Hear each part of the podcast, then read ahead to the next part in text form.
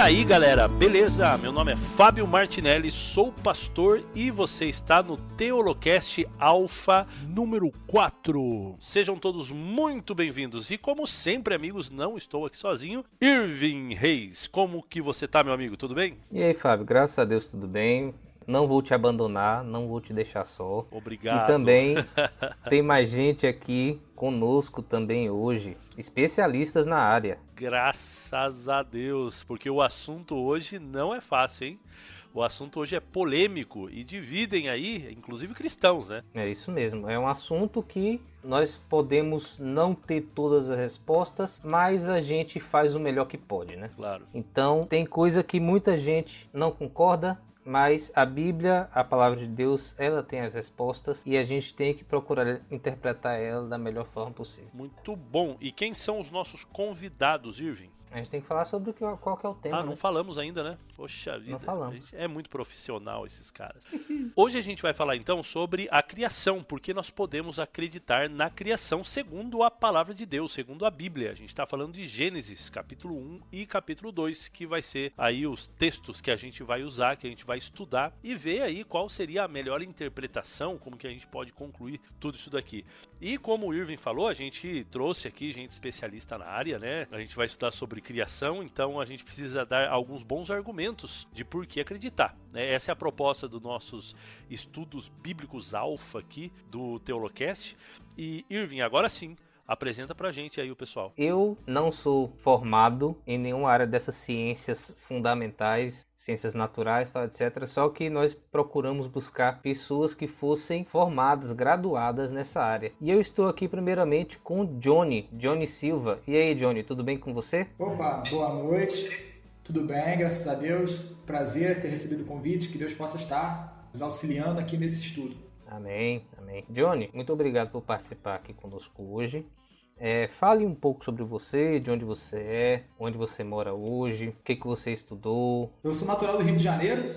Né? Atualmente eu sou professor, lecionando aqui Ciências Biológicas. Também religião na FAD Minas, aqui na, na região sul de Minas Gerais.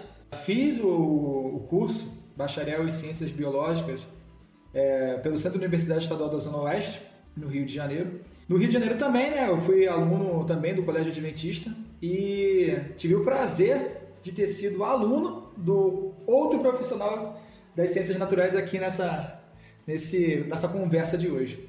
Beleza. Jones, você fez mestrado também, né? Isso. Eu estou no meio do caminho, estou no primeiro ano, primeiro ano da, de Ciência e Tecnologia de Materiais, de Polímeros, também da UFRJ. Legal, legal. E como ele estava falando, né, temos outro convidado também que foi o professor dele, que eu acho isso muito legal, que é o, Rodolfo Miranda. Rodolfo, muito obrigado por estar aqui conosco hoje. Fale mais sobre você, como é que você está, né, primeiramente. Olha, obrigado, gente, aí pelo convite, primeiramente, né? Quero agradecer aí por estar participando junto com vocês. Bom, sou formado né, em biologia, em química, sou formado em biologia pela faculdade aí da UERJ, Universidade do Estado do Rio de Janeiro. Né? Depois eu complementei com Química né? na Unigran Rio, Universidade do Grande Rio. É, tem uma pós também né? em Ensino de Ciências, e aí envolve Biologia, Química e Física. Né? E gosto muito né? de, desse assunto, desses temas de criação e tal. Né? Sou professor da rede adventista também. Trabalho no Colégio Adventista de Jacarepaguá. Sou professor do Estado aqui do Rio de Janeiro, né? lecionando aí para disciplinas de Biologia e de Química. E sou natural aqui do Rio mora aqui no Rio e esse tema é um tema muito interessante, muito legal que a gente vai conversar hoje. Eu gosto muito de conversar isso com os meus alunos e sempre quando eu tenho oportunidade eu gosto de conversar sobre esse tema. Beleza, Rodolfo, muito obrigado. Né? Nós que agradecemos, na verdade, a sua participação, porque assim a gente tem nossas dúvidas, né? Tiradas tanto as nossas quanto as dos ouvintes. Nós também teremos sessões de perguntas e respostas, né? Futuramente para os nossos ouvintes poderem comentar né, no, no site, tal, colocar as suas perguntas e qualquer dúvida sim, é, pode, pode passar para a gente né, no, nos comentários do site, que a gente também passa para o Johnny e para o Rodolfo para eles responderem posteriormente. Então a gente está preocupado em passar o assunto de hoje da forma mais técnica e também mais didática possível. Né? Eu sou formado em administração, em ciências contábeis, Fábio é formado em teologia por mais que a gente goste né, dessa área de estudar ciências, tal, etc. Mas a gente não é nenhum especialista na área, né? Então a gente agradece muito a participação de vocês, porque vocês vão enriquecer muito o estudo de hoje. Valeu, muito obrigado aí. Também quero agradecer, né, o Johnny aí que foi meu aluno e parece até que, né, eu sou muito idoso, mas não sou não, hein? Tô novo. Comecei a dar aula muito cedo, só isso a gente pode ajudar você porque, de fato, né, quando a gente pensou assim, ah, o professor do Johnny vai estar com a gente também. A gente imaginou o tal do velhinho de barba branca, né? Aquele cara de óculos, tal, super mas não, o cara é jovem, a gente viu. É, então, isso aí. É só. só comecei a dar aula muito cedo e tive o privilégio de dar aula pro Johnny, então fico feliz por isso. e, uma pergunta: o Johnny era um bom aluno? O que, que você acha aí? Olha, o cara é um bom aluno sim, né? A ah, gente. Então tá é, é um cara que sempre foi interessado na área de biologia, na área de química também, sempre gostou muito e eu tenho só que elogiar ele, sim. Ah, cara, gente chato. boa. Pensei que você ia contar algum podre aí, alguma coisa. que bom que ele não contou, né? Obrigado, Valeu. Foi um prazer. Broderagem pura aí. Bom, então vamos lá, né? Vou pedir pro Johnny orar pra gente. Vamos orar então. Santo Deus, muito obrigado pela vida e pela saúde. Agradecemos pela sua proteção e carinho e cuidado dispensado a cada um de nós. Que o seu Santo Espírito possa estar conosco nesses momentos que vão seguir, para que a sua palavra seja aberta, Senhor, que o Senhor nos ilumine, para que possamos falar o que é necessário, Senhor, para que possamos ser canais para que as pessoas possam saber mais sobre Ti e tirar possíveis dúvidas que elas possam ter em, relações, em relação principalmente à criação. A Te agradecemos por tudo, em nome de Jesus. Amém. Amém. Amém.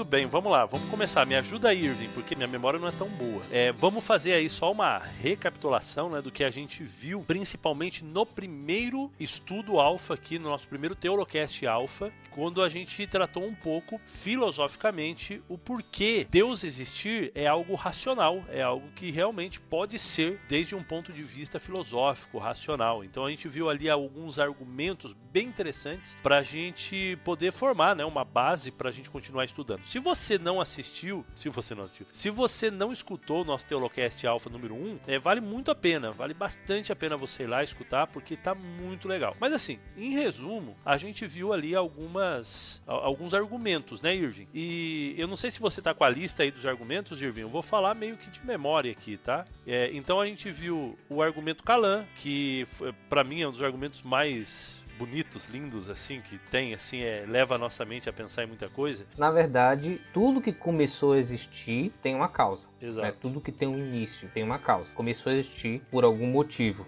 né? No, no, nada vindo nada. Né? Essa, essa que é a primeira premissa. O universo começou a existir, logo o universo tem uma causa. Esse é o argumento cosmológico. E o argumento, outro argumento é o teleológico, que ele mostra que há um propósito né? Tipo, o universo ele está configurado para que a vida exista, para que a vida viesse a existir e também para que houvesse uma manutenção dessa, da, dessas condições para que a vida continue existindo. Então, isso a gente vê que indica a existência de um Deus que criou esse universo, que fez com que esse universo fosse favorável para a existência da vida e que também criou esse universo para que ele fosse favorável para a manutenção da vida. Esse é tipo um resumo do argumento cosmológico e do argumento teleológico. Se você quiser ver mais aprofundadamente, é só ouvir novamente o Telocast Alpha número 1. Mas, ah, pode falar aí, Fábio. Não, e só dizer que é, o estudo de hoje ele não é mais do mesmo, né? A gente está falando da criação, né? É, existem alguns, é, existem teorias sobre como o universo começou a existir e então é o que a gente vai tratar hoje, né? Segundo a Bíblia, desde um ponto de vista bíblico, qual é a, essa teoria e se ela de fato faz sentido também à luz da, da ciência e de tudo que a gente estuda hoje em dia sobre o mundo. Então é, é isso que eu queria dizer. É isso mesmo. A gente gostaria que o Rodolfo ou Johnny é, pudesse explicar para a gente sobre as diferentes formas que a gente pode encarar a ciência, que tenta explicar o mundo, né, tenta explicar justamente esse universo, né, a partir de fatos, a partir de métodos empíricos, com essa parte da filosofia, né, de, da fé também, que mostra que existe fortes razões para acreditar num Deus que criou esse universo. Bom, eu posso começar a minha contribuição aí, não é que é uma das coisas interessantes, né, que às vezes se fala muito, se bate muito nessa tecla, não é? Eles colocam, muita gente coloca, né, a ciência sendo oposta à fé, não é? E, e é algo que a gente precisa entender, né? Porque a ciência, ela segue um método, ela segue uma metodologia, e nós temos, quando tem esse confronto, né, e principalmente na, dentro da visão criacionista, eles acreditam, e eu acho que é uma coisa que a gente tem que desmistificar um pouquinho, né, que o criacionista não é um cientista, né? E o criacionista ele é um cientista também, não é? Ele também tem uma metodologia, ele também segue. É lógico que a gente tem a parte da fé, mas a parte da fé todo mundo tem, não é? Inclusive o cara que não é o indivíduo, né, que não tem nenhum tipo de religião, ele seja um ateu, ele tem, ele tem que ter algum tipo de fé, tem que acreditar em alguma coisa, não é? Porque voltar na história, na nossa história, contar nossa história, voltar lá no passado, falar da criação, falar da origem da vida, ninguém estava lá para ver. Então você vai ter que ter fé para acreditar naqueles argumentos e tudo isso a gente tem que entender que é, dependendo de como a gente coloca isso, isso não vai ser uma coisa oposta à outra, né? A ciência ela pode vir a contribuir na fé da pessoa, se ela tem essa, é, esse conceito, e ela pode também ser usada para contrapor, né? Então a ciência ela questiona as coisas e, enfim, é uma ideia que a gente precisa colocar. Então é o que eu vejo e eu acho que é importante, né, a gente entender nesse primeiro momento é que Existem criacionistas e tem vários exemplos né, que a gente vai citando aí ao longo do, do, da nossa conversa de hoje, vários personagens muito importantes da ciência que eram religiosos e tinham fé e e fizeram grandes descobertas, tendo a fé deles preservada, sem é, é, questionar essa fé deles. Não é? Então é importante a gente entender que dentro da ciência cabe você ser um religioso, né, ser um criacionista e ser um cientista. Né? Então acho que é um primeiro ponto aí que eu queria contribuir. Tem um biólogo chamado Ernest Mayr, eu acho que é assim que deve falar, ele fala, ele faz uma diferença entre a biologia funcional e a biologia histórica. Aí ele vai dizer que biologia funcional tem que ver com ciências naturais, né? Aquilo que é observável, aquilo que vo você consegue ver. E biologia histórica, que ela é a biologia, no caso evolucionista, ela apenas cria cenários imaginários, segundo ele mesmo, narrativas hipotéticas onde evidentemente a experimentação não é apropriada. Então, quando é, a gente realmente está falando sobre é, essa essa coisa aí de, de, de fé e de ciência é, eu, eu acho muito interessante isso, você poder olhar para trás você olha para trás e você, segundo o próprio Mayer, que ele é ateu, ele diz que essa biologia de você, evolucionista, de você olhar para trás e você dizer, olha, as coisas se evoluíram e etc, são cenários imaginários, são narrativas hipotéticas. Então não tem como você experimentar isso em laboratório, né? Então você apenas imagina. Então acho que é aí que entra também esse comentário. Eu lembrei dessa, dessa citação do Mayer por causa do comentário o Rodolfo ele fez, aonde ele disse que é necessário fé, todo mundo vai precisar de fé. Ao olhar para trás, há milênios atrás ou há milhões e bilhões de anos atrás, você vai ter que ter fé e criar o seu cenário aí que vai ser imaginário, né? Perfeitamente. É algo que a pessoa precisa entender porque você não está vendo, né? Ninguém estava lá, né, para poder comprovar isso. Então você vai ter que recriar esse cenário, lógico, usando não é ali o argumentos né, para isso, mas você de qualquer maneira vai ter que criar um cenário que você não pode afirmar 100% de certeza que aquilo ali é, foi o cenário do passado. Né? Então, fé. a questão é que a ciência ela pode auxiliar né, o cristão a desenvolver a sua fé, tornando uma fé mais lógica, como por exemplo a história, a arqueologia que está aí hoje para isso, tá? que nos auxilia bastante ao que? A entender como é que eram as coisas no passado, principalmente a arqueologia, não é nem uma parte voltada das biológicas, tá? mas que mostram tantas coisas que aconteciam no passado, artefatos, fósseis, que se a gente for pegar para datar, que se a gente for pegar para estudar, né, foram de lugares que a Bíblia também cita. E eu acho isso muito interessante, por quê? Porque eu busco na palavra de Deus a veracidade. Então, sendo um livro histórico, histórico com H, a cada momento que a Bíblia ela vai sendo provada para mim, à luz do que nós temos hoje, já que a gente não pode remontar o passado, mas através da ciência hoje, a gente pode chegar em conclusões que ela é verdadeira e aceitar e entender que o criacionismo, ou seja, uma, uma, uma ideia, um conceito onde Deus criou todas as coisas, ela se torna viável à medida que você vai deixando que a ciência vá é, nos auxiliando a ter melhor compreensão do que aconteceu no passado. Só que de qualquer forma vai existir, exigir fé tanto para você optar pela criação ou pela é, evolução. Então, assim, a gente está vendo que não existe a necessidade de colocar a ciência contra a fé. Né? A gente vê que a, a ciência ela pode prover respostas que nos ajudam a ter uma fé até mais forte, né? A ter uma fé até mais, digamos, racional, né? Como a gente está sempre buscando aqui, de, como a gente fala desde o, o primeiro Telocast Alpha, que a gente quer buscar uma razão em que a gente possa acreditar pela razão também, né? Então a gente vê que isso também é possível quando a gente fala sobre questões em que parece que a, a ciência está sendo contrária à fé, né?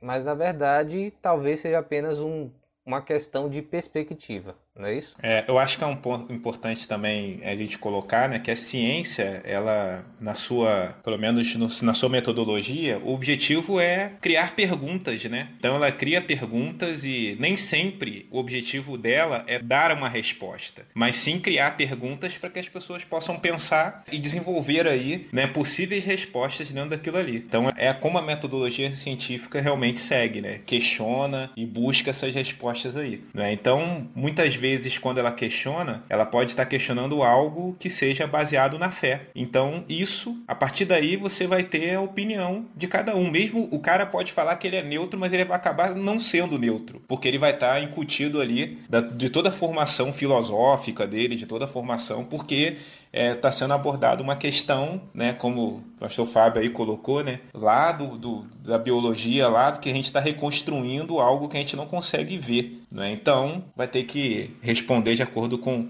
o que ele tem dentro dele, dentro do íntimo dele, da questão filosófica e tudo mais.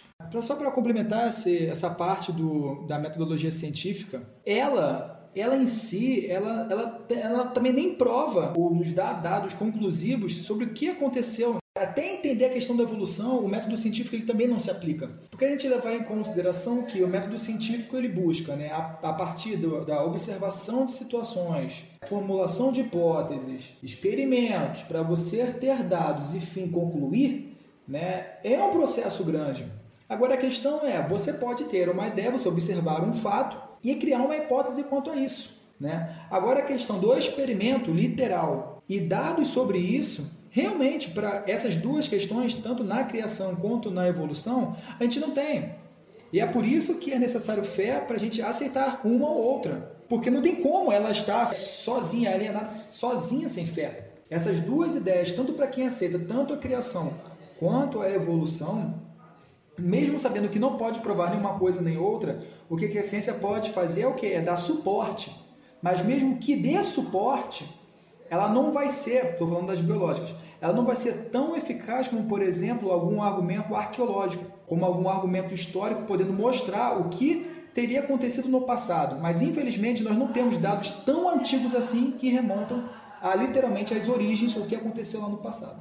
Uma coisa que eu tinha colocado e o Rodolfo até comentou era a questão de, de cientistas cientistas que tinham um bom relacionamento, né? E tem ainda cientistas atualmente que têm um bom relacionamento entre ciência e fé. A gente pode falar quando a gente estiver falando sobre evoteísmo, design inteligente, criacionismos tal. A gente pode citar alguns cientistas. Por exemplo, no evoteísmo, a gente pode colocar o Francis Collins, né? Por exemplo, que, que atualmente, né? Ele é evolucionista, mas ele acredita que Deus conduziu a evolução. Né? Ele, ele, ele acredita dessa forma. Ou seja, Deus criou através da evolução, né? No caso. Eu acho que é só para finalizar esse, esse tópico, se não fosse possível, a gente não teria cientistas criacionistas, né? Porque e grandes cientistas, né, de renome aí no passado até que, enfim, né, você tem aí os cara aí Einstein, por exemplo, né, Newton, né? Você tem uma galera aí que era religioso e tinha realmente uma uma ideia aí religiosa e então acho que isso é muito importante, não é a gente colocar, né? Porque senão o Newton ele até, eu lembro que uma famosa frase dele, né, que ele falava que ele era estudante da Bíblia, né, e não cientista, né. Então ele estudava bastante e aí falou assim, olha, eu sou, na verdade, o, o, a minha profissão é estudante, é ser estudante da Bíblia, não é? E a ciência ele faria por hobby, né? Então é bem interessante quando ele fala isso. Eu tô com um livro do, do Newton aqui na minha mão e não é um, um livro sobre cálculo ou sobre gravitação universal, tal, etc. O título do livro é As Profecias do Apocalipse e o Livro de Daniel, As Raízes do Código da Bíblia, Sir Isaac Newton. Ele fez um, um comentário sobre as profecias de Daniel e Apocalipse acreditando realmente que as profecias de Daniel e de Apocalipse eram verdadeiras e que estavam se cumprindo em toda a história, segundo a soberania e a sabedoria de Deus. Então, assim, ele era um, um exemplo clássico, né, de que alguém que era um grande cientista, mas não duvidava de forma alguma da existência de Deus e acreditava inclusive no Deus da Bíblia. A gente pode, pode citar também Louis Pasteur, ele era um grande cientista, né? Que criou o método da pasteurização que a gente até usa hoje em dia para poder esterilizar os nossos alimentos e ele ele acreditava totalmente na Bíblia contra a tendência da época que era justamente desacreditar na Bíblia. Então assim, não é necessário ter um confronto entre ciência e fé. E a gente a está apenas citando aqui pessoas que eram cientistas no passado e acreditavam em Deus. Só que a gente também tem, tem cientistas que são contemporâneos. E a gente vai falar aqui mais especificamente quando a gente estiver conversando sobre alguns pontos é, que estão aqui na nossa pauta. Rodolfo, você tem como falar para gente o que, que é evolução como um biólogo, o que, que é a evolução no caso. Ok, vamos lá, vamos dar uma introdução rápida aí, né, do que seria a evolução. A ideia de evolução, né, na verdade, o conceito de evolução, ele surgiu, né, com Lamarck, não é que ele pregou algumas ideias, né, ele divulgou algumas ideias contrapondo na época, não é, a ideia criacionista e por isso que se criou todo essa esse embate entre ciência, né, e fé, é? E aí o Lamarck, ele acreditava em basicamente duas vertentes da evolução que dá, até hoje, na verdade, algumas delas são parcialmente assim é, descredibilizadas. A gente vê isso no ensino médio, né, por exemplo. Isso, isso. E aí o, o Lamarck, né, ele acreditava aí que é, as características, né, de, de, evoluindo dos seres vivos, né, eram, na verdade, a evolução acontecer porque eu usava muito. Então, se eu usar muito um membro, um determinado membro, eu acabo desenvolvendo aquilo, não é? Então, ele chama isso de caracteres adquiridos, não é? E eu poderia passar isso para para gerações, né, para minhas outras gerações. Então, eu teria transferência desses caracteres, né? Então, é, é a ideia que o Lamarck apresentava. E aí o Darwin ele veio acrescentando né, a ideia evolutiva, não é, de que ocorreu uma seleção né, espontânea, né, naturalmente, né, dos seres mais adaptados. Então a evolução ocorreria de modo aleatório, totalmente aleatório. Né? Então o indivíduo poderia nascer, por exemplo, com ao invés de 10 dedos na mão, ele nasceria com 11. Né? E aí, se isso fosse uma característica selecionada né, pelo meio né, em que ele vivia, aí toda a descendência dele teria esses 11 dedos e enfim, e aí teria uma geração a partir dali com 11 dedos. Essa era a ideia dele, não é? E aí ele também acreditava que todos os seres vivos tiveram origem em um ancestral comum, não é? Então, esses ancestrais, eles foram assim sendo encontrados né, em registros fósseis, né, que ele interpretou lá como sendo ancestral antigo da vida, e eles foram se tornando mais complexos. Então, a ideia de que do simples para o mais complexo, não é? Então, foi aumentando a complexidade ao longo aí dos milhares e milhões de anos de evolução. Né? E finalizando a ideia evolutiva hoje do que é evolução, hoje a gente tem o neodarwinismo, que é o mais forte, né, que são os conceitos de Darwin da seleção natural junto com a questão da genética. Né? Então ele juntou os conceitos da genética, né, que é geneticamente falando, né, a gente tem aí umas é, o surgimento de espécies, né, aleatoriamente, né, nas características do DNA e tal, e isso é selecionado pelo meio e aí essa seleção faz com que a gente tenha é, indivíduos mais adaptados hoje dentro dessa ideia da evolução. Então, a evolução, de um modo geral, acontece de forma aleatória, do simples para o mais complexo, não é? E tem como o grande é, instrumento aí de seleção o meio, não é? Então, é isso que prega a evolução. Bem explicado, hein? É, não sei se foi comentado é, a teoria da abiogênese, se foi comentado ou não. Pode comentar, Johnny, pode comentar. Ela ela é uma teoria né, que tanto Lamarck quanto Darwin seguiram. Mas, assim, se eu parar para pensar, na verdade, todos os que optam pelo, pelo evolucionismo, ou seja, aceitam que Deus, que não existe um Deus, não houve participação é, de um ser divino que saiba de todas as coisas, que seja poderoso, é, aconteceu do acaso. Que acontece? A teoria da abiogênese diz que ser vivo ele pode ser formado, ele pode ser formado a partir de, de uma estrutura inanimada. O que é uma estrutura inanimada? Qualquer coisa que não tenha vida. Por exemplo, água, ar, pedra, enfim, qualquer coisa dessa. A questão é que, se eu te dou um exemplo hoje para você disso, poxa, olha só, um ser vivo ele pode vir a partir dessas estruturas? É claro que não pode. E a gente sabe disso. A questão é que, como a gente fala da, da, em relação à teoria da biogênese, a gente já descarta ela. Francisco Rede, no passado, já descartou isso. Né? Luiz Pasteur fez a mesma forma. Só que é interessante como que até no darwinismo, no neodarwinismo, melhor dizendo, que ainda assim ele aceitava, né? entendia que não existia um Deus que criou todas as coisas, as coisas surgiram do nada. Então, assim, a teoria da biogênese ela foi descartada pela ciência, mas ela está impregnada, ainda assim, em todos os conceitos evolucionistas. Porque se eles não aceitam que um Deus, que um Deus fez isso, o que teríamos criado? Uma obra do acaso.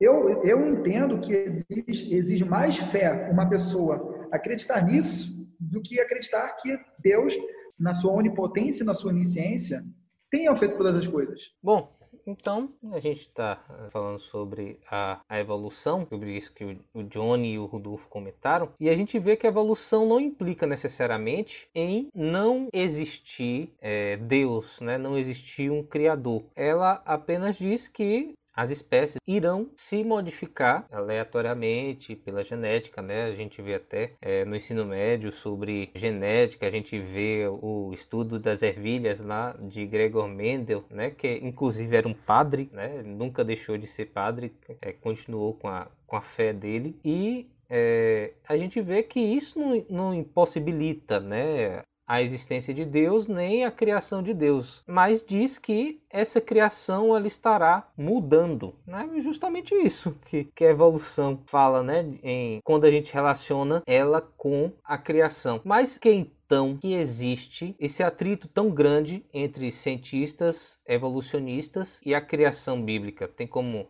você falar um pouco para a gente, Rodolfo? Então, então a questão toda é que nós temos, na verdade, a criação, né? Dentro da criação você tem algumas vertentes também e dentro do, do, do evolucionismo algumas vertentes também, né? Então você estava comentando aí, né, de um, do evolucionismo teísta a evolução sem o evolucionismo teísta, não é? ela acredita que o, a, o instrumento ali que seleciona não é? é o meio. Então, o meio, aonde a pessoa vive, as influências do meio, tudo que acontece ao redor dele, né? as condições do ambiente, acaba selecionando esses indivíduos, esses seres. Não é? E aí, os mais adaptados, por isso que tem aquela famosa frase, né? os mais fortes sobrevivem. Né? Dentro do evolucionismo teísta, né? você tem aí uma ideia, né? tentando encaixar não é? É, um pouco da, do, do, do, do, criacionismo, né, dentro do evolucionismo, né, que é ele coloca Deus como se fosse o meio, né, o meio ambiente. E aí Deus ele estaria ali selecionando não é os indivíduos e tal. Então ele ou ele usaria isso né para selecionar os indivíduos e aí tentaria fazer uma uma, uma mistura né uma mescla das duas ideias né. E aí o que que o criacionismo ele fala que eu acho que é importante a gente colocar também. Né? É, a criação ela, ela classifica, né? o criacionismo ela classifica como macro e microevoluções. Né? É, o criacionista ele não crê nas macroevoluções. O que seriam essas macroevoluções? Seriam mudanças abruptas né, de uma espécie para outra, uma, um, por exemplo, um ancestral comum entre macaco, dando origem macaco e homem. Não é? é? o criacionismo não crê nisso, enquanto que a evolução crê. Não é? Mas a, o criacionismo ele crê que possa existir microevoluções dentro de cada espécie. Então, por exemplo, uma, digamos que é para entender dentro da ideia criacionista, né, o, depois do dilúvio, você teve o surgimento de várias espécies que não entraram na arca. Eles foram sofrendo microevoluções né? Por exemplo, é um casal de cachorros, né? de cães. Não é? Você hoje tem uma diversidade de raças, uma infinidade ali não é? de raças que vieram de um casal em comum, não é? Que esse casal em comum estaria presente dentro da Arca de Noé, não é? E esses casais, eles deram origem à diversidade hoje de raças de cães que existem, né? Então, é essa microevolução, ela é aceita pelo criacionismo. E a macroevolução é que o criacionismo questiona não é que não tem como provar que realmente aconteceu, mas é a ideia que a evolução coloca e é isso que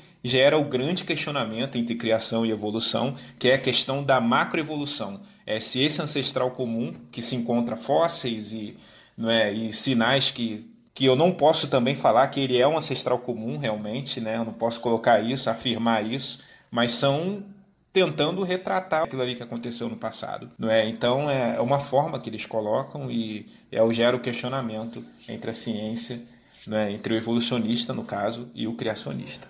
O Rodolfo, só tirar uma dúvida aqui, tá falando aí sobre a, a variação da microevolução, né, das espécies. Isso significa que não podem surgir espécies novas? Que isso é apenas da macroevolução? Então, então você tem alguns processos de especiação, né, que a gente classifica dentro da biologia, e essas espécies elas podem surgir vindo de cruzamentos, né, de espécies anteriores. Mas é, o que o criacionismo ele não aceita, né, porque a gente tem uma classificação dentro da biologia, né, de entendimento que é reino, filo, classe, que a gente chama de classes taxonômicas. Não é? O criacionismo ele, ele aceita a ideia de que ocorram evoluções até nível de gênero, de espécies, né? mas passou disso, subiu as classes taxonômicas, aí a gente já não tem essa credibilidade. Né? O criacionismo ele realmente questiona muito isso porque a diferença entre eles é muito grande, não é? Então é algo que a gente não consegue ver acontecer né? Você consegue ver aí algumas mutações e tal, mas nenhuma mutação que a gente vê hoje,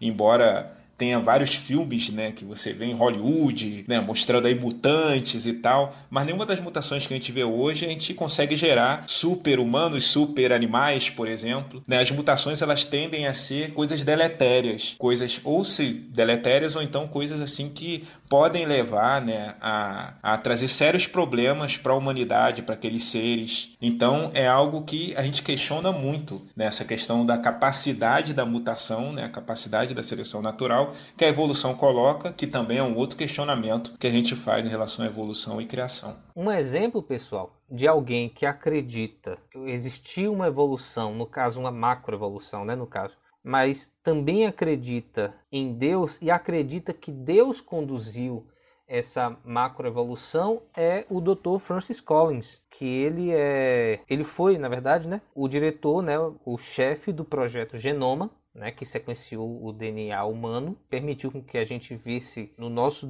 no nosso DNA, analisando o DNA, quem poderia ser suscetível a alguma doença ou não, né? formas de relacionar é, os, o, o DNA das pessoas para saber se eles são parentes distantes.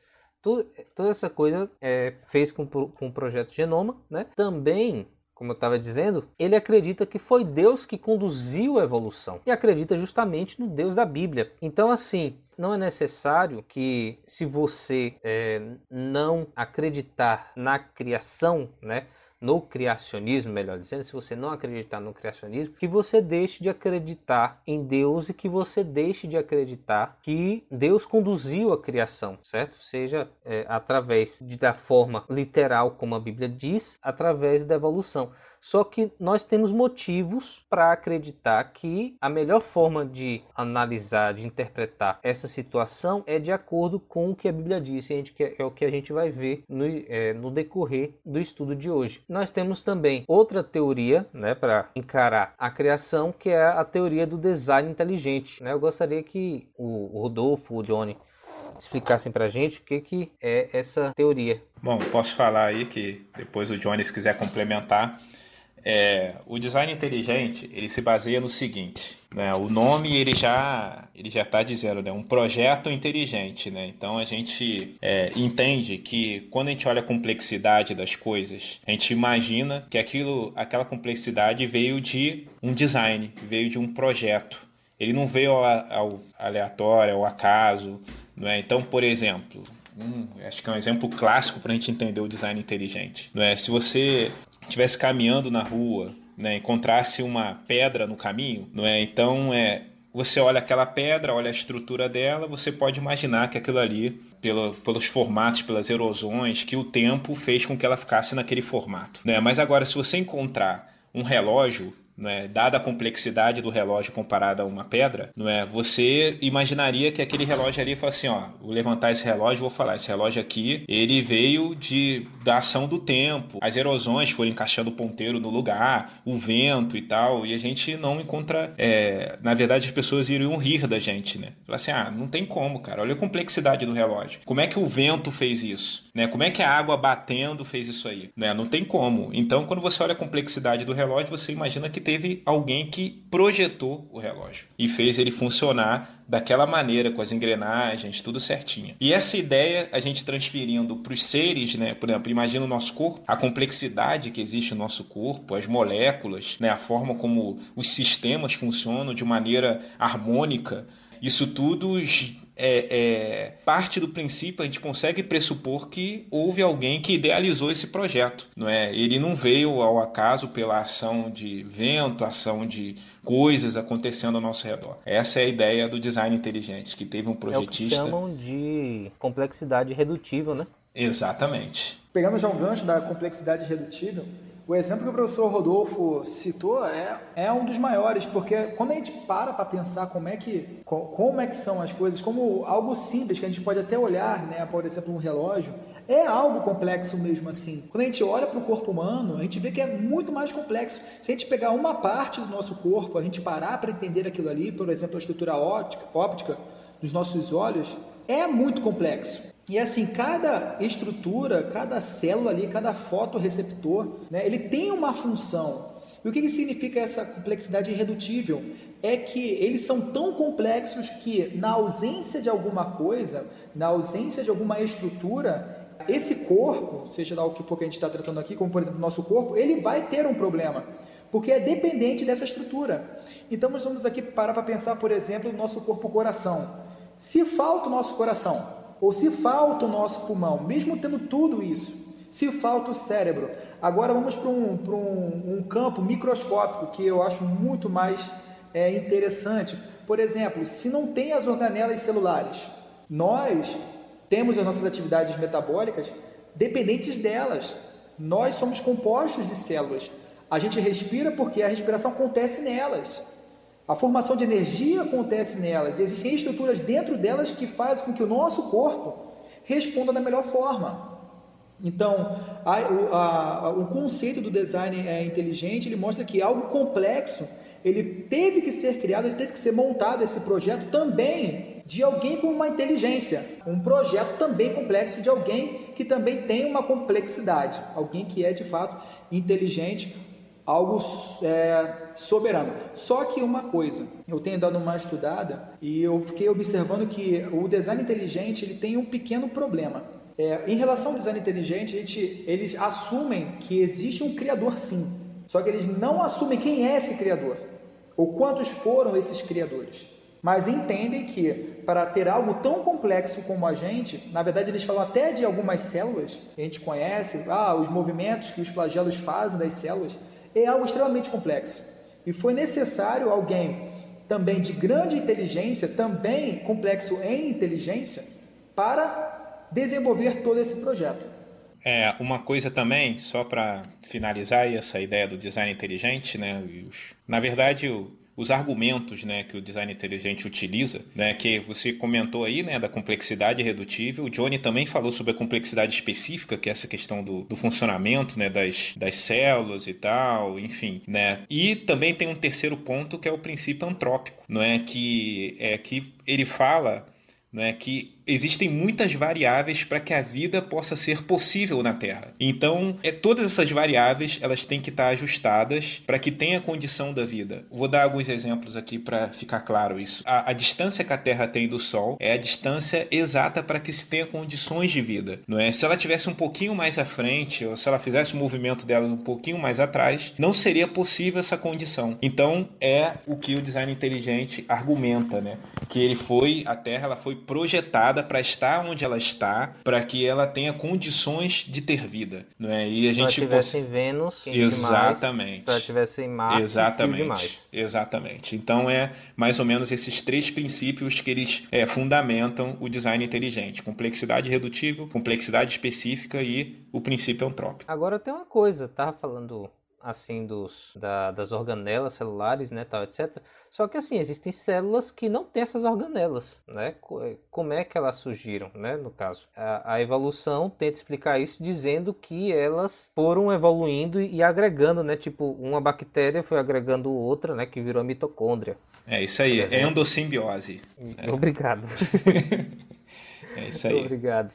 Só que quando a gente vai mais a fundo, né, por exemplo, quando a gente pega a possibilidade de uma, é, de uma molécula de proteína surgir por acaso, por exemplo, a gente vê que matematicamente é praticamente impossível, né? Porque é algo tão, tão complexo que é mais difícil ela ter surgido por acaso do que existir um criador que tenha criado ela. Eu não sei a cifra, não sei se vocês viram, se vocês têm aí, né? Tipo, eu, eu, eu vi isso há muito tempo, quando eu estudar mais profundamente.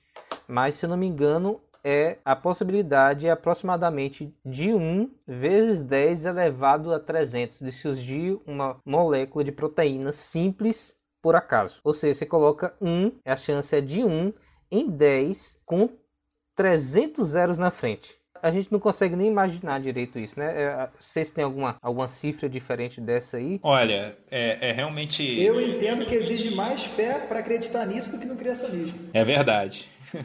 Pois é. É, um, um, ponto interessante sobre isso que você está colocando é porque é, tem um, uns experimentos né, no passado que foram feitos para tentar reproduzir as condições da Terra primitiva e a possibilidade de dali gerar proteínas viáveis para a vida. E é, teve Stanley e Urey, né, que é um, dois cientistas no passado que tentaram reproduzir esse meio e ficaram muito famosos por causa disso, né, tentando reproduzir essa ideia. Né, e quando se estudou mais a fundo os resultados que eles obtiveram, eles viram que, embora eles tenham conseguido reproduzir uma condição de surgimento de uma molécula orgânica, não é, é eles conseguiram produzir ao mesmo tempo várias moléculas que seriam que aumentariam tanta toxicidade do local que seria impossível a vida prevalecer naquele ambiente, não é? Então, é, eles conseguiram trazer uma solução, mas criaram vários problemas nesse experimento que teriam que ser solucionados para que a vida pudesse realmente evoluir a partir daquela ideia que eles apresentaram. Então é por isso que você colocou aí, né, do, dessa possibilidade muito remota de, dessa evolução formando uma proteína viável. Você está falando do experimento de, de Uri Miller, né? Que eles colocaram diversas moléculas inorgânicas, aí começou a colocar eletrochoque, colocou é, isso, temperatura isso. alta. Colocou, Reproduzindo né, a, a, a, ideia da, da terra primitiva, né, o caldo nutritivo e a ideia produtiva. Sopa primordial. O, eles tentaram fazer no, lá no passado, na, neles, eles tentaram reproduzir o que aconteceu lá. Mas, gente, é uma coisa bem interessante também a gente comentar, é que foi um evento aleatório. E para eles chegarem nessa conclusão, conseguiram fazer as proteínas, isso é uma grande verdade, tá? É, os aminoácidos, melhor dizendo, mas aí foi em condições controladas. Eles tiveram que estudar por muito tempo as condições exatas para que aquilo ali acontecesse. Não foi um evento aleatório que aconteceu no experimento deles que deu no que deu. Quando eles fizeram aquele, aquele ensaio, apesar de ter sido né, uma atividade muito importante, a gente sabe isso dentro da biologia, é, quando a gente remonta isso ao passado, no que eles mesmos dizem, né, o que aconteceu no passado, que era um momento de grande estabilidade, com grande intensidade vulcânica, com grande presença de gases na atmosfera e também por tempestades, eles tentaram simular isso nesse experimento, mas foi um experimento controlado. E é um tipo de coisa que eles não podem provar de algo aleatório, de algo não controlado. Se chegaria ou não a produção de alguma proteína lá no passado. Quando você pode, dentro de um laboratório, fazer seguindo um, um método e chegar no resultado é uma coisa. Agora, você fazer isso de forma aleatória, como teria acontecido no passado que eles mesmos alegam, é uma outra história. E como o Johnny falou, né, eles não conseguiram fazer proteínas, eles fizeram aminoácidos, que é como se fosse o, o tijolinho para poder fazer a casa, que é a proteína, que é algo muito mais complexo do que a, o aminoácido em si. E assim, é, é até mais, é mais, é mais importante e assim, é, é grande a história, né? Porque você deu aí, né, um, uma estimativa aí, uma probabilidade de, de algum evento desse acontecer, mas olha só, o aminoácido foi produzido. Quantos aminoácidos teriam que ser produzidos? Mas tá bom, teria o aminoácido. Mas e a célula? Há quanto tempo que formaria para ter a mesma a quantidade? E após isso, até mais específico ainda, e o professor Rodolfo vai também entender. É, ribossomos, que é uma organela que trabalha é, na síntese de proteínas. Então, assim, é algo tão grande você parar para pensar nas coisas que aconteciam no passado que as possibilidades vão se tornando mais baixas à medida que você vai pensando disso acontecer. Você pode colocar 1 vezes 10 a 300, a, pode colocar mais do que isso, porque é uma condição muito rara disso acontecer e após isso ter vida. Para depois a gente começar a pensar naquela história que uma célula absorveu uma outra pela teoria da endossimbiose. Eu quero fazer uma pequena contribuição a esse tema que não é muito minha área, mas é, a questão da complexidade redutível, ela teve o seu início, na verdade, em Darwin. Né? Tem um texto de Darwin que eu acho muito interessante. É um desafio que ele fez em relação à própria teoria dele. Ele diz o seguinte: se pudesse ser demonstrada a existência de qualquer órgão complexo que não poderia ter sido formado por numerosas, sucessivas e ligeiras modificações, minha teoria se desmoronaria por completo. Então, foi um desafio que ele mesmo fez, né? Porque ele sabia, né? Se no caso de encontrar essa complexidade irredutível, né, que Berry vai trabalhar muito bem, a teoria dele não ia funcionar, porque a teoria do Darwin funciona no caso e só no caso de ter essa realmente essa todas as coisas de alguma forma acontecendo. E se você não consegue existir sem a, é, é, esses elementos, ou se alguma coisa não consegue existir sem esses elementos, então como é que você vai explicar que ele chegou à existência, que ele conseguiu evoluir? O mais provável seria é que ele teria morrido no caminho por ser o mais débil, o mais fraco, o mais, enfim. Então, muito obrigado ao Charles Darwin, né, que nos ajudou aí a, a construir esse tipo de argumento. O Fábio citou aí o, o Birri, né? O, o Michael Birri, que ele acho que é bioquímico, né? Que ele... É Birri que fala? Eu falo Berri. Eu acho que é Birri, mas enfim. É, ele citou aí o, o Michael Birri, que é, ele é o, digamos assim, o fundador né, do te da teoria do design inteligente. Só que aqui no Brasil a gente também tem outro cientista, que é o Marcos Eberlin. Que não pôde participar é um hoje com a gente. Infelizmente, né? A gente, a gente chamou ele, só que ele falou, poxa, velho, vou ter o batizado da minha filha, não vou poder participar. Mas é, são cientistas muito é, importantes, né, atualmente. E, por exemplo, o Marcos Eberlin, há, há alguns anos atrás, ele era o cientista mais citado segundo o Lattes. Então, tipo assim, ele, ele tinha um trabalho eu acho que era com é, química nuclear, que ele era um dos cientistas mais citados do Brasil. Então, assim, a gente não está falando de Zé da Esquina. A gente não está falando de um Irving que fez administração e está falando sobre ciência, ciências naturais e biológicas. A gente está falando sobre pessoas que realmente estudam, que têm uma vida de pesquisa e que se esforçam justamente nisso. A gente vai ver até que cientistas criacionistas também, né, quando a gente é, que agora que a gente vai começar a falar sobre o criacionismo, que são e foram muito importantes para a nossa ciência aqui no Brasil, por exemplo, que é o César Lattes. O próprio César Lattes, ele acreditava na criação em seis dias, é, seis ou sete dias literais, como diz a Bíblia.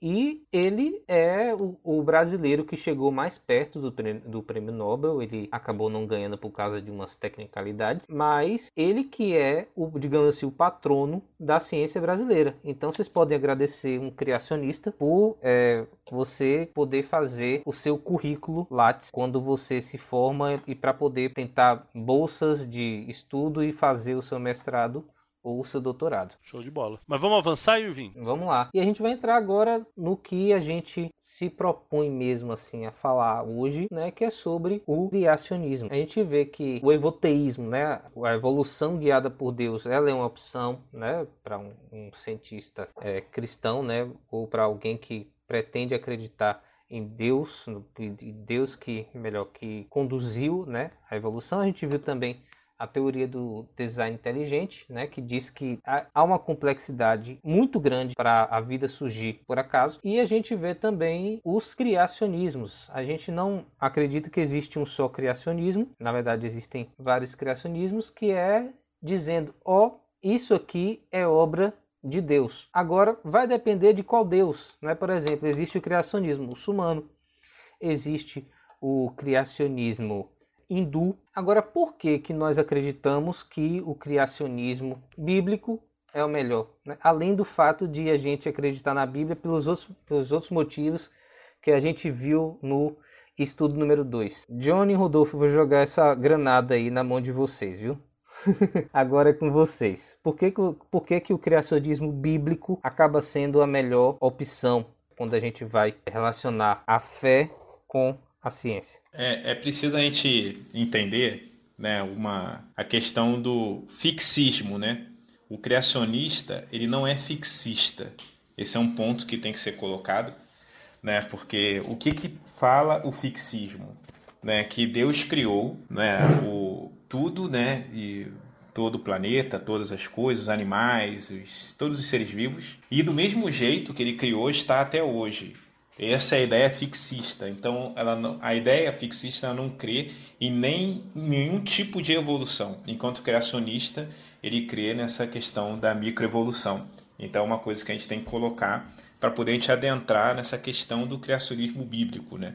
O porquê que ele é tão assim, é, pelo menos para mim, ele tem um fundamento muito interessante e tem algo, coisa assim que a gente vai conversar né, falando aí sobre Gênesis, enfim, e falando sobre outras coisas também no próprio relato da criação, né, que a gente consegue enxergar muita coerência. Né? Ela tem, além de todos os argumentos que a gente consegue colocar dentro do criacionismo, ela tem muita coerência. Então esse é um primeiro ponto que eu queria colocar. Deixar aí para o Johnny comentar mais alguma coisa e depois eu vou complementando. E assim, antes do Johnny falar, é, não sei nem se ele vai querer falar sobre isso, mas antigamente o, não existia criacionismo, né? existia o fixismo, né? É, é, então, o, quando Darwin ele propõe a teoria da evolução, ele não está é, discutindo necessariamente com criacionistas atuais. Ele está discutindo com fixistas, pessoas que dizem que não existe, não existiam é, nenhum tipo de modificação nos, nas espécies, né, nos, nos, seres vivos. Então é algo anacrônico, né, a gente colocar a teoria da evolução necessariamente contra o criacionismo.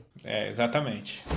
É, Irving, dando até continuidade, né, existem, o professor Rodolfo falou, né, de, do, dos fixistas, né, mas existem tipos de criacionismo, outros tipos de criacionismo, pode acreditar, né, não só levando em consideração a, a outras culturas, como por exemplo o Islã, né, a gente tem é, criacionistas que são estritos são os tipos de criacionistas que não é, que aceitam algum tipo de evolução do caminho. Tem aqueles que aceitam né, a, evolução acontecendo ao longo de todo o caminho, acontecendo até por eras. Né? O, qual é a diferença entre eles, basicamente? É que sempre existiu alguma evolução apesar de acreditarem que existia algum Deus para criar todas as coisas. Né? E a questão é que fica, a, maior diferença entre eles é justamente o nível de evoluções que aconteceram. Existe um, voltado mais para o é, criacionismo científico, que diz que o cada dia da criação, dito lá em Gênesis 1 e 2, principalmente Gênesis 1, né, aconteceu em cada era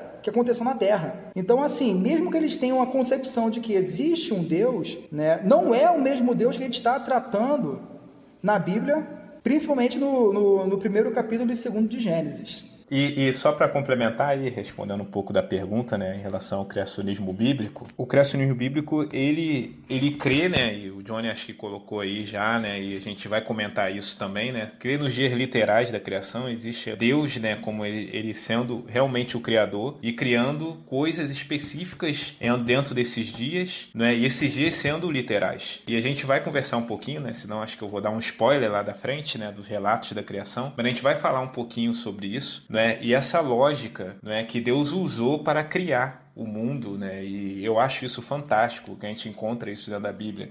E como ele fundamentou isso, isso é muito legal.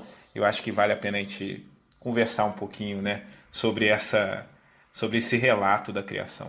Bom, então vamos lá, né? A gente pode entrar no relato da criação. A gente pode falar também, quando estiver falando sobre. Eu coloquei aqui, né? O, o antes do primeiro dia, tá, etc. Na questão do, do criacionismo da Terra Jovem, né? E no criacionismo da Terra Velha. Alguém gostaria de falar sobre isso especificamente? Para falar assim sobre os criacionismos, que tipo um, um que fala que a Terra foi criada no primeiro dia e um que fala que a Terra foi foi criada antes, mas a vida foi criada depois. Alguém gostaria de falar disso? O criacionismo da vida jovem eu considero para mim como uma das mais é, viáveis, justamente porque hoje, pela história, pela arqueologia, a gente consegue remontar as coisas que aconteceram no passado a fim de dar veracidade, dar credibilidade à Bíblia, né, e entendendo o que aconteceu propriamente dito no passado.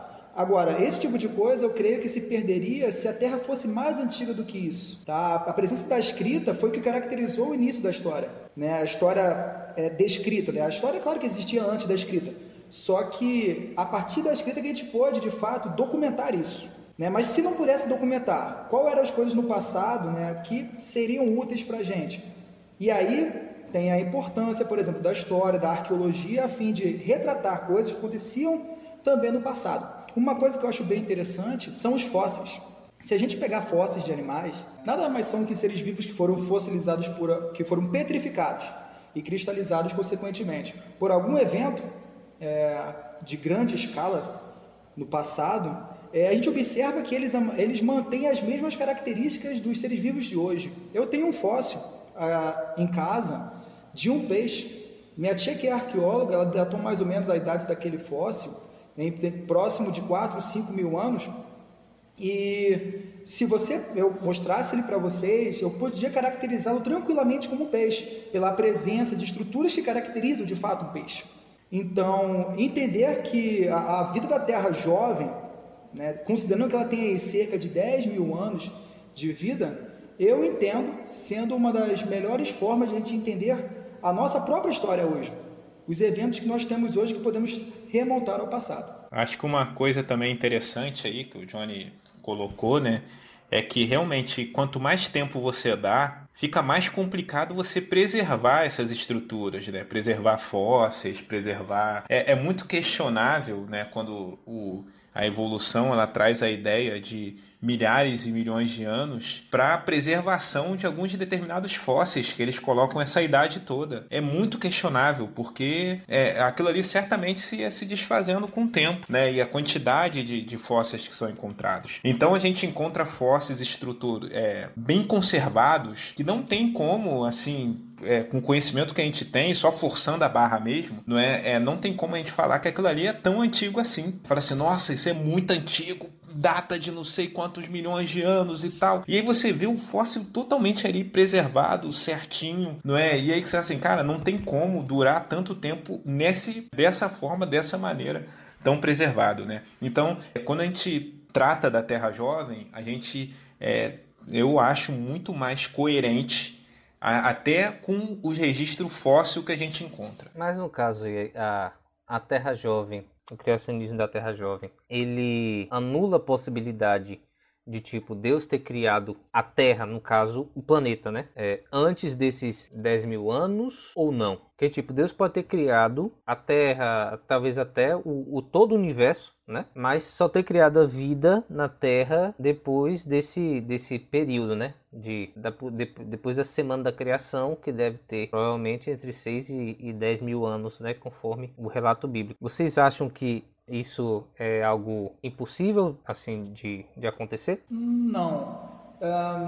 vamos lá, a teoria, da, a teoria do Big Bang, proposta lá por um padre, né, em conjunto de uma outra pessoa, e que dizia o quê? Né? Que mostraria como é que a Terra teria sido formada. Né? Não que os seres vivos teriam vindo, isso é uma outra coisa. Agora, como a Terra teria sido formada? Se, de fato, é, ela foi formada primeiro e depois Deus, em algum momento da história, no momento do, das eras, resolveu criar a vida na Terra, é uma ideia que pode ser aceita e que faz sentido até. Mas a questão é que isso de nenhuma forma ele anula é, o poder criador de Deus, pelo menos descrito no Gênesis, estão seguindo é, a linha bíblica dos sete dias da criação. Tá? Saber se a Terra ela foi criada literalmente né, é, antes da semana da criação ou durante aquele evento, eu entendo procriacionismo como algo, eu, eu, como algo irrelevante. Porque o que a gente busca entender no criacionismo é o poder criador de Deus, seguindo a Bíblia pelos sete dias, como nós acreditamos.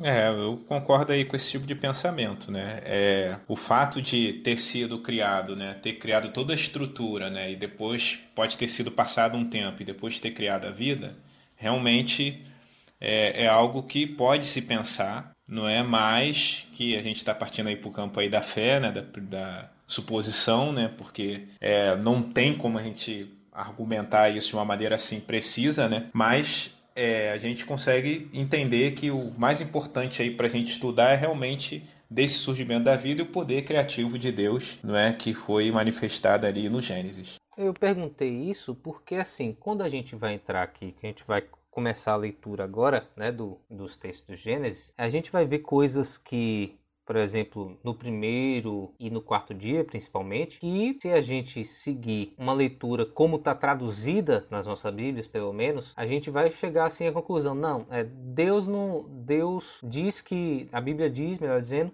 que Deus criou o Sol há 6 mil anos. Né? Só que quando a gente vai estudar astronomia e também o surgimento do universo há 14 bilhões de anos, tá, etc., a gente pode, pode pensar que está contrariando a Bíblia, no caso. Né? Só que quando a gente estuda mais a fundo, a gente vê que não necessariamente. Então, assim, as possíveis discordâncias, né? os possíveis choques de, das ideias, das narrativas e dos fatos eles não acontecem necessariamente é, no relato da criação. Acho que a gente já pode entrar aqui, né? Já estou até é, dando spoiler demais aqui, né? Do caso. É, Fábio quer falar alguma coisa? Não, eu também concordo. Eu concordo com os nossos amigos aí é, em relação à própria crença da, na criação de Gênesis. E eu acredito também que esse hiato de tempo aí, crendo-se ou não ou não se crendo ne, nesse ato de tempo, teologicamente ele não vai ter nenhuma influência assim direta na teologia, na soteriologia, na ideia da criação. Então, é algo assim que é uma teoria, né? É uma ideia, é, são duas posições que se pode ter. A Bíblia, ela não se propõe a dizer qual que é a resposta disso. Por algum motivo, Deus ele, ele simplesmente não quis dizer. Eu acho que justamente porque não fazia muita diferença mesmo. Ele só quer que a gente viva entre irmãos. Então, não brigue com seu irmãozinho. É assim também. A gente tem que levar em consideração que a Bíblia ela foi escrita para o povo da sua época, né? A gente que está continuando a estudar a Bíblia, só que a gente tem que remontar para o contexto antigo, né? Por exemplo, é, a gente não vai ter como é, falar sobre isso agora, né? Aprofundar nisso, mas eu vou recomendar é, alguns links eu vou colocar depois na descrição, é, alguns li li links do canal Evidências, né, que o arqueólogo, o Dr. Rodrigo Silva, ele fala sobre a questão contextual do Gênesis. A gente vê o Gênesis, o relato da criação, o poema da criação, né?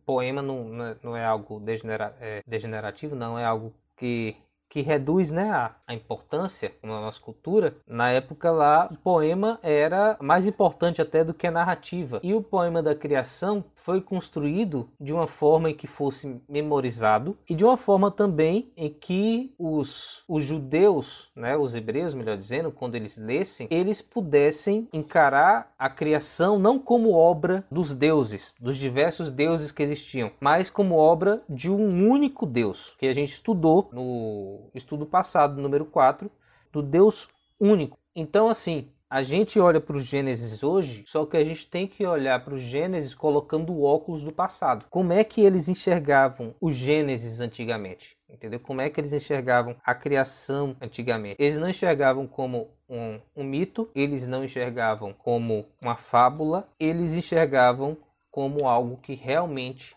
aconteceu. E foi escrito de uma forma em que eles olhassem para a criação como está escrito na Bíblia e tivessem confiança nesse Deus que criou todas as coisas e não nos outros milhares de deuses que existiam na cultura politeísta daquela época. Quando a gente estiver lendo o texto, eu vou voltar a isso e vou explicar isso também.